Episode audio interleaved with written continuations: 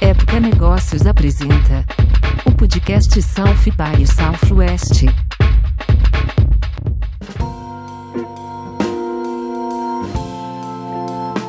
Olá, eu sou Marcelo Moura, editor da Época Negócios, e estou aqui com Elisa Capai, documentarista, acabou de fazer uma apresentação aqui no South by Southwest, a apresentação Brasil From Resistance to an Interactive Film, na qual ela me conta, eu não sei se dá para dizer que é um, um arco narrativo, mas de um documentário que ela fez que agora ganhou uma versão, está ganhando uma versão interativa. É... Elisa, obrigado por, por estar aqui com a gente. E... Valeu pelo convite, Marcelo. Imagina. Explica um pouco para a gente é, como, como surge esse documentário e como esse documentário, ele mesmo, provoca você a, a, a desfazê-lo e criar uma outra versão dele. É, esse documentário que eu espero tua revolta, né? A gente acabou de ter a estreia mundial em Berlim, na Berlinale, em fevereiro. E logo mais anunciaremos a estreia brasileira. Ele é um documentário que a ideia dele surge em 2016, em maio de 2016, quando eu entrei meio que para fazer uma pesquisa de personagem dentro da ocupação que os estudantes estavam fazendo na Assembleia de São Paulo. Né, eles estavam ali protestando pela abertura da CPI da merenda, tinha acabado de ter aquele escândalo do roubo de merenda nas escolas públicas de São Paulo. E, e eu entrei um que eu entrei, né? A maioria da grande mídia ficava meio que do lado de fora e eu tive a oportunidade de ficar lá dentro com eles. Eu ia ficar apenas uma ou duas horinhas para pegar alguns nomes e alguns contatos e eu não conseguia sair de lá porque eu não conseguia entender o que estava acontecendo lá, né? Eu trabalho com, com tema de gênero, de feminismo há muito tempo e eu nunca tinha visto aquela forma de se apropriar da luta e colocar no próprio corpo, né? A política e a estética pareciam pareciam não eram ali a mesma coisa, né? As meninas com com roupinhas e eu com preocupação de tia, né? Tipo, ah, meu Deus, tá com esse shortinho cercado pela guarda municipal. E, e aí eu falei, não, ela tá falando meu corpo, minhas regras mesmo, né? Ela tá, ela tá pegando os slogans e se apropriando corporalmente daquilo. E eu ficava também tentando entender qual era o gênero daquelas pessoas. Eu falei, gente, que, que mente é essa que quer dividir em homem e mulher, né? Uma simplificação e, e uma martelação que a gente tem.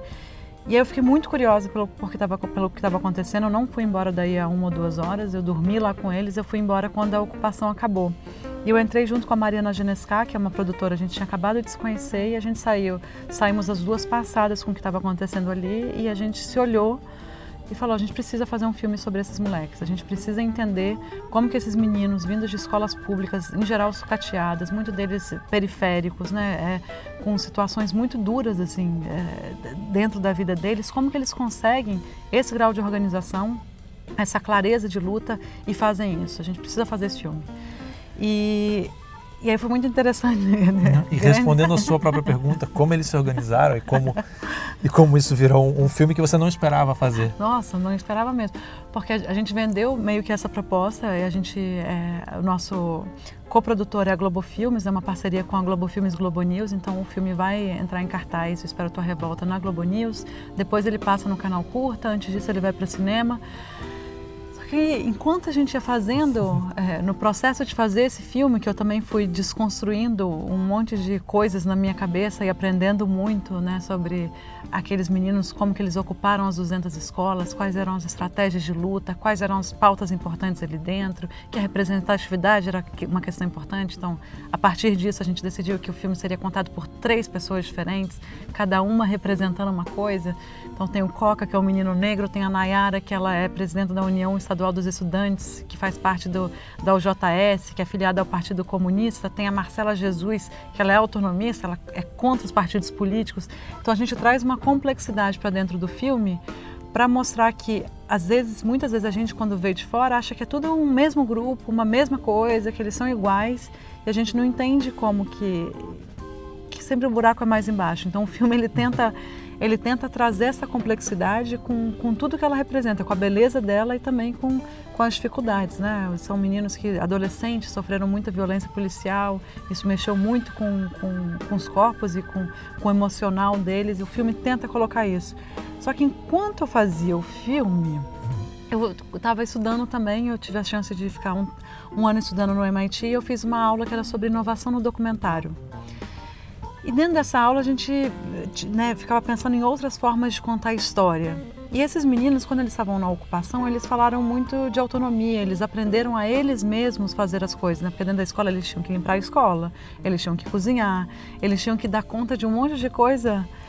Na hora que eles ocuparam a escola, eles é, impediram a entrada dos funcionários da escola Exato. também, o que tornou, assim, ok, assim, num acordo não escrito, vocês não saem da escola, mas por outro lado, agora vocês administram a escola. Exato. Agora imagina que, que uma molecada de 15, 16, 17, 18 anos, em escolas muitas vezes gigantes, o quanto que eles aprenderam.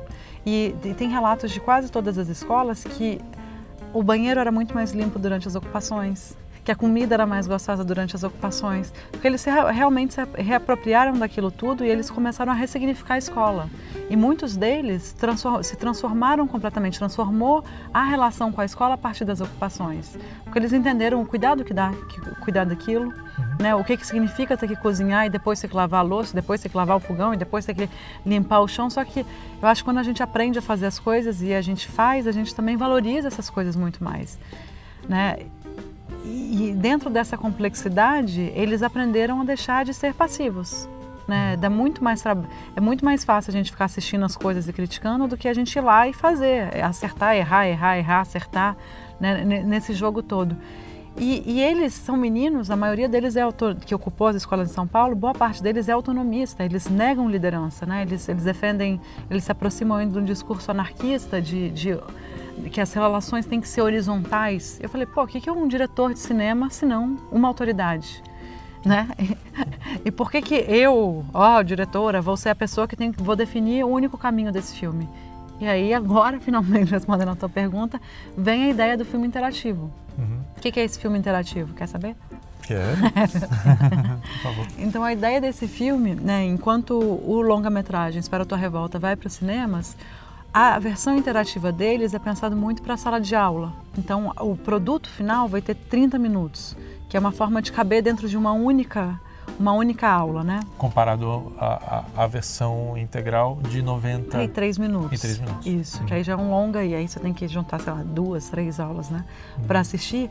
E no interativo, de alguma forma, a gente reproduz a própria experiência que os meninos tinham, tinham na, dentro das ocupações todas as decisões deles eram tomadas em assembleia. Então, qualquer tema era decidido por voto direto, democracia direta, ou seja, alguém coloca, cada um defende o que acha que tem que ser e depois as pessoas votam para qual daquelas alternativas vai, vai, eles vão realmente fazer. Uhum. Maioria vence. Simples. Ah, mas eu não gostei, problema seu. Maioria vence, né? Muitas vezes eles até discutiam para conseguir chegar num consenso, mas a questão do voto, que é, né, nós somos um país presidencialista e, e votamos, é a questão da, da, da maioria. Só que nesse caso, as maiorias que a gente vê as mãos sendo levantadas. Então, no filme, a gente pegaria, nesse filme interativo, a gente pega questões centrais do próprio movimento, a questão da representatividade. Então, a primeira pergunta é: quem vai contar essa história? É um homem? É uma mulher? É negro, é branco, é autonomista ou é filiado a partido político? Quem que tem que ser o porta-voz dessa história? E aí nos capítulos, e aí as pessoas levantam as mãos, votam e em função desses votos se decide o próximo capítulo do filme. É óbvio que isso vai mudar de sessão para sessão. Então cada cada cada vez que ele for projetado, provavelmente vai ser um filme diferente, né? Tem uhum. múltiplas possibilidades. Na segunda, e, e aí isso acontece quatro vezes. E com isso, cada uma das outras vezes, é, a audiência tem que decidir a própria estratégia do movimento. E é uma forma de colocar as pessoas juntas para pensar em estratégia, para entender como que dá trabalho, movimento social, que às vezes você acerta, às vezes você erra, às vezes mesmo quando você acerta, vem um monte de questões associadas a isso, né? Tipo, os meninos que estão com trauma porque viveram é, receberam muita violência policial, isso tudo, mesmo tendo feito a opção certa, por assim dizer, também vem um, um, pacote mais complexo. E a ideia disso é colocar essa audiência numa posição ativa tendo que decidir e tendo que criar esse filme juntos, né? Essa experiência para esse filme, com esse assunto, ela é uma metalinguagem muito bem-vinda, ela acrescenta sentido. Ao mesmo tempo, você espera aplicar essa, esse formato, essa fórmula a, a outros documentários? Não, eu, eu, eu gosto muito, né, nessa aula que eu falei que eu fiz de inovação no documentário, eu fiquei muito pensando eu gosto muito da questão da metalinguagem, né? De você tá vendo uma coisa que o próprio filme Espero Tua Revolta, ele é narrado por pelos jovens que participaram, a linguagem, eu, eu conversei muito com eles tentando entender qual, qual que é a linguagem deles. Então o próprio filme leva essa, o DNA da, o DNA do que está sendo dito está na própria forma de dizer. Né? E o uhum. interativo ele também busca que, a, que forma e conteúdo estejam de mãos dadas. Sei lá, meu próximo projeto agora é sobre. Estou indo dar um workshop dentro de um presídio no Espírito Santo só para homens com violência doméstica. Eu acho que nesse caso não faria nenhum sentido fazer esse tipo de interativo. Qual que é o projeto que eu vou fazer? Eu não, eu não sei. Eu acho que realmente o desejo é que, que forme conteúdo dialoguem. Então, nesse caso, eu vejo que, que essa é uma boa ideia. Se fosse outro filme que eu vou fazer ou que eu já fiz, eu já não, não acho a ideia tão boa assim, né? Uhum. Então, realmente, a ideia é aplicar para esse projeto. E a gente agora está buscando apoios, buscando parcerias para fazer. Então, se alguém estiver escutando, quiser conversar. Sim, eles estão escutando. Estamos abertos aí para pensar em parcerias realmente para criar esse novo produto. Uhum.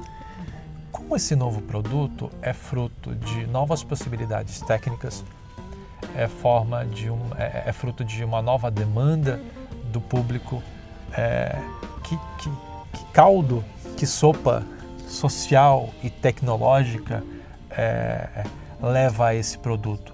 Eu vejo num, num, numa experiência que, que, tem alguns pontos de contato, mas eu acho que ela leva para uma outra direção. A Netflix, exatamente, eu ia falar. Há pouco tempo é, é, publicou um filme que você pode escolher caminhos.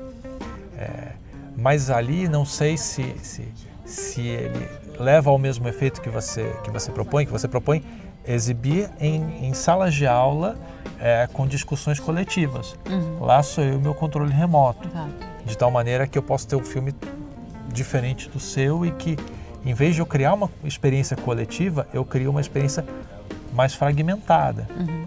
Mas parece claro que a tecnologia abriu possibilidades. Uhum. No que esse filme, é, é, no que o seu documentário tem de parecido, o que ele tem de diferente uhum. desse filme do Netflix, é, e, e Bandersnatch, agora me lembrei do nome. É, e como a tecnologia tem criado possibilidades uhum. para narrativas como a sua? Esse filme ele surge de, de material que já existe, material documentário, né? Eu quando uhum. quando eu comecei a abrir ali para fazer o Espero Tua Revolta, eu contactei alguns dos documentaristas que tinham acompanhado mais as ocupações em 2015, então Caio Castor, Henrique Cartacho principalmente, eles me cederam um bruto do material. Uhum. Então isso tudo surgiria é um tecido um pouco mais amplo. É, e isso surge também, isso só existe essa quantidade de material, né? Eu tenho quase, sei lá, eu tenho umas 100 horas de material deles, mais umas 100 horas, porque hoje em dia a gente tem uma tecnologia que é muito barata, muito simples você gravar muito, né? Uhum. Se a gente volta pouco tempo atrás, parece que faz muito tempo, só podia usar película. Um pouco antes era fita, então você tinha um, um, uma quantidade de coisas. Hoje você fica gravando cartões eternamente e fica fazendo horas, centenas de horas de material. Então, isso, claro, que é uma tecnologia que já parece velha, mas que se a gente pensa, é ela que permite que a gente tenha um material tão vasto que faça ser capaz de criar um filme interativo como esse. E aí, quando eu estava começando, eu pensei em, em, várias coisas mais tecnológicas. Imagina, eu estava no MIT, que é um dos lugares que se as tecnologias mais loucas do mundo. E eu pensei muito em, inicialmente, em fazer com sensores, porque essa, embora o público inicial alvo seja a sala de aula, é óbvio que essa experiência ela pode ser levada para museus, ela pode ser levada para espaços de arte, ela pode ser levada pra, até para cinemas, né? Com muito menos fricção de, de uma forma muito simples de ser. E, e, e, no início eu pensei muito em usar sensores, em usar uma tecnologia mais de ponta, né, para que para ficar mais sexy, por assim dizer. E aí eu fui entendendo e, e a gente participou de mercados, sei lá, a gente foi para Sheffield, a gente participou em alguns mercados e conversando com as pessoas, elas falaram, mas isso daí é o quanto mais artesanal e manual ele se aproximar das assembleias estudantis, mais ele vai ser charmoso. E eu pensei que quanto mais simples ele for, mais longe ele consegue chegar. Porque se a gente pensa nas escolas públicas, eu esqueci agora o, o número, eu vi recente, mas eu acho que sei lá, quase metade das escolas públicas do Brasil não tem acesso à internet. Então, se a gente quer que isso chegue nessa, nessa malha de 40 milhões de estudantes, se a gente quer que chegue na cidade do interior do Acre, quanto mais simples for, é melhor. Então, a gente tá, nesse momento a gente trabalha com uma versão tecnologicamente falando muito simples, que seria como um menu de DVD, né, em que a gente vai abrindo essas opções, mas com a função de que ele possa chegar mais longe. É óbvio que uma vez feito circulando onde tem que circular, circulando nas escolas, circulando em museus, a gente é, pensa em adaptar isso para colocar na internet. Né? E aí, voltando à pergunta do Netflix, para que seja uma experiência que você possa ir, inclusive possa ir vendo como teria sido se você tivesse decidido diferente, né? Eu acho que do Netflix ele sempre te leva de volta. É um, um looping, né? É. Ele, ele se, se, vende como vários filmes, mas, mas na verdade são pouquíssimos filmes. Ele te devolve é. para você conhecer. Acho que até é uma maneira de, de, de, de apresentar tecnologia, técnica ali, né? É. Ele, ele não, não, não, espera que você veja de uma maneira linear é. o seu filme. É. Ele quer que você veja com um filme múltiplo. É. é nessa hora, como, como é, a fragmentação e a, a, diversificação de histórias possíveis, ela, ela aparece para você como comunicação de massa, assim o que você, qual é o seu papel ali diante daquele filme e, e o que você espera que seja o papel desse filme para a sociedade. É, você, a, ao abrir cinco possibilidades, 15 possibilidades, aí vai a análise combinatória para me dizer uhum. quantos filmes possíveis são. É, você abre mão de parte do seu papel como, como diretora do filme, como alguém que viu algo que, é, que merecia ser contado e que resolveu contar. Assim, se você abre a possibilidade de contar cinco coisas, eu fico sem saber qual era a coisa principal, se é que existe uma. Numa outra ponta, na ponta do público, é, conforme eu tenho uma experiência diferente da sua e do Rodrigo, que está aqui com a gente também, obrigado, Rodrigo, é, você fragmenta o alcance da sua própria obra, de uma certa maneira é, como isso é, é, causa, como isso é consequência da fragmentação da informação que a gente tem hoje, da uhum. consciência pública, é, da, da, do terreno comum de debate. Uhum. Eu acho, enquanto diretor, eu acho mais desafiante fazer um negócio desse, porque a gente tem que, pensar, tem que ser pensado em vários roteiros que eu, eu como diretor, eu vejo como um desafio muito grande, porque tem que ser feitos vários, vários roteiros, né? Sim. Então são vários filmes que tem que vários média-metragem, curta-metragem de 30 minutos que tem que funcionar e que tem que ir se derivando e que tem que então eu me dá quase um desespero de pensar em fazer esse roteiro e eu acho muito desafiador assim. Parece menos um roteiro de um de um filme, vai se parecendo mais um roteiro de videogame. É, que... é uma forma de ver. Ou, ou e que o jogador pode interagir de várias maneiras e você, assim, se ele correr para lá, também tem que ter cenário lá e também tem que ter respostas para as provocações Mas que ele fizer. A gente tá, esse filme, por exemplo, que eu fiquei 18 uhum. meses editando, uhum. são tantos editando. filmes editando, editando. Foram tantos uhum. filmes que, que eu editei, eu e o Yuri Amaral, né? Porque a gente às vezes ia indo para um caminho e a gente chegava no final do longa-metragem e falava, cara, não fechou então vamos mudar isso aqui. E a gente saía mudando as peças de lugar. Aí quando você coloca uma peça que está no final para o início, aí derruba tudo porque aí você não falou alguma coisa e ia virando um caos. Então assim, o que tem de material que eu amo, adoro, que, eu, que era tipo, ai, minha parte preferida do filme, que não está no filme, no longa-metragem Espero Tua Revolta, tem um monte de coisa. Então, o ato da edição, mesmo de um filme, um longa-metragem, ele já o tempo inteiro você se questiona. E às vezes é isso, a melhor cena do filme não vai estar no filme. E então acho que a, a edição de, de, qualquer coisa de, de, de, filme já é um exercício de desapego e já é um, um já é um quebra-cabeça, né? Ainda mais quando você se propõe a falar sobre cinco anos de uma história a partir do ponto de vista de três pessoas diferentes.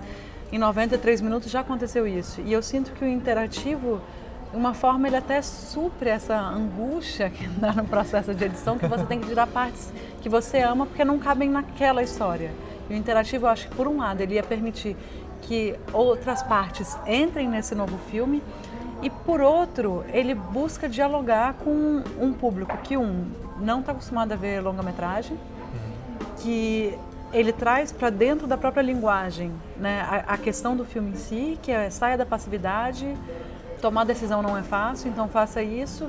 E como você disse, ele, ele aproxima de uma linguagem de game. Né? Eu não sou uma pessoa de, de game, mas eu li aqueles livros lá quando eu tinha 13, 14 anos, né?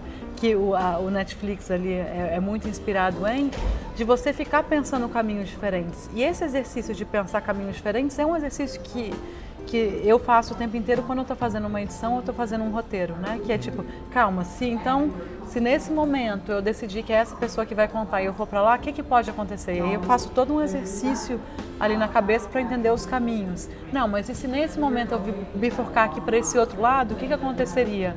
Então, na verdade, o interativo ele vai me permitir é, colocar é, é, colo é, colocar à disposição do público todos esses caminhos que muitas vezes a gente chega a construir na edição, ou pelo menos no roteiro, e que o público não fica sabendo, né? E com a diferença que o público vai poder escolher qual, qual assistir. Então, acho que vai dar muito trabalho fazer, mas eu acho que vai ser muito divertido, assim, o, o processo de fazer e eu imagino que também o processo de recepção, né? De, sei lá, de você decidir o que, o que deveria ter sido feito naquele momento, se sentir parte da tomada de decisão né, do filme. E por hora é, você, você já, já, já acumulou elementos para acompanhar como o público tem decidido, como o público vai decidir, assim, porque imagino que isso também sirva como uma maneira muito interativa de pesquisa de opinião. Sim. É.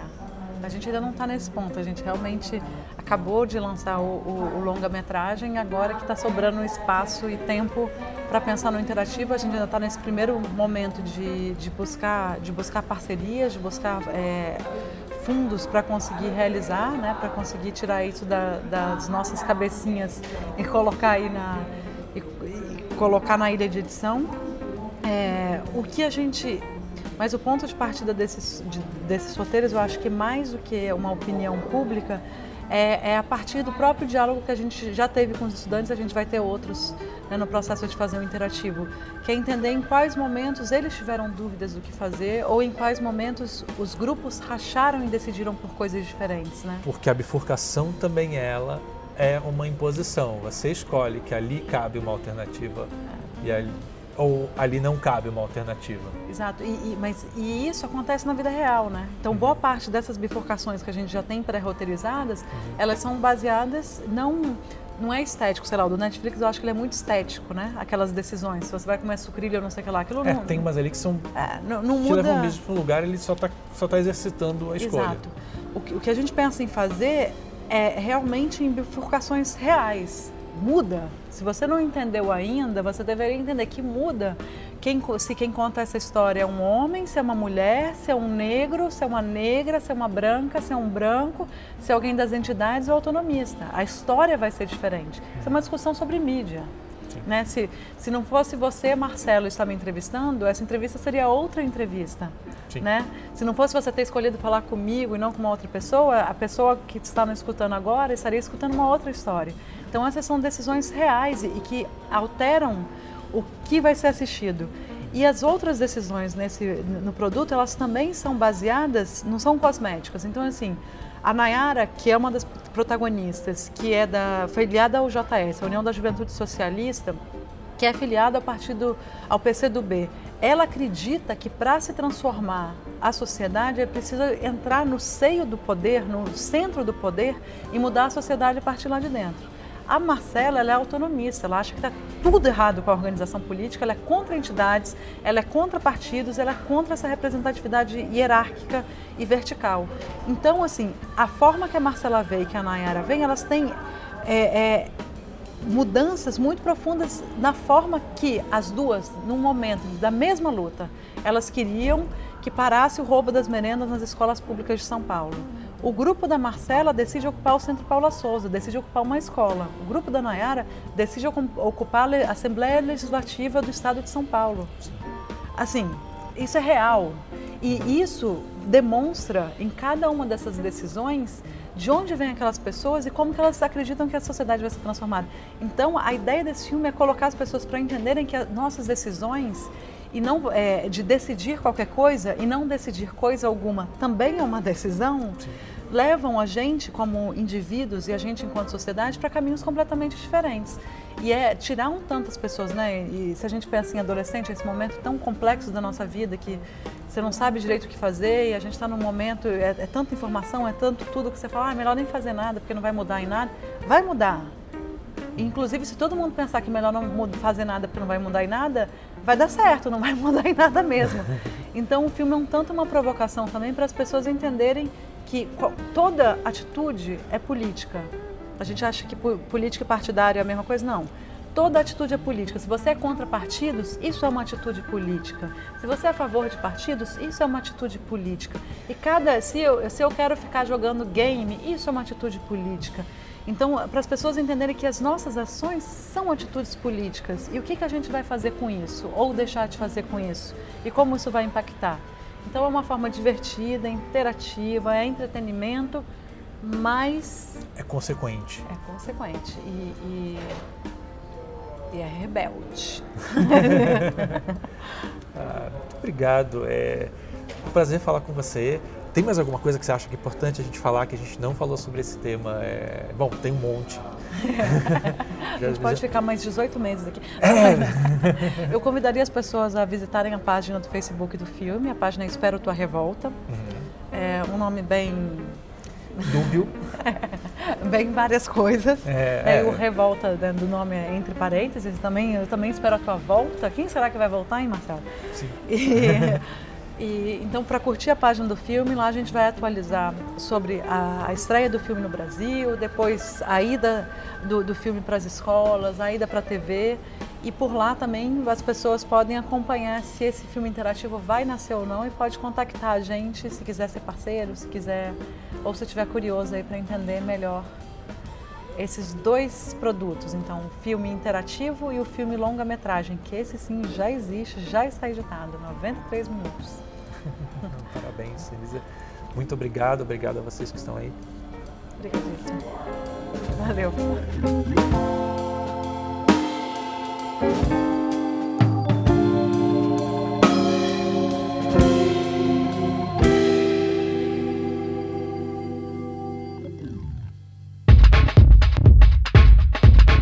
Este podcast é um oferecimento de Época Negócios. Inspiração para inovar.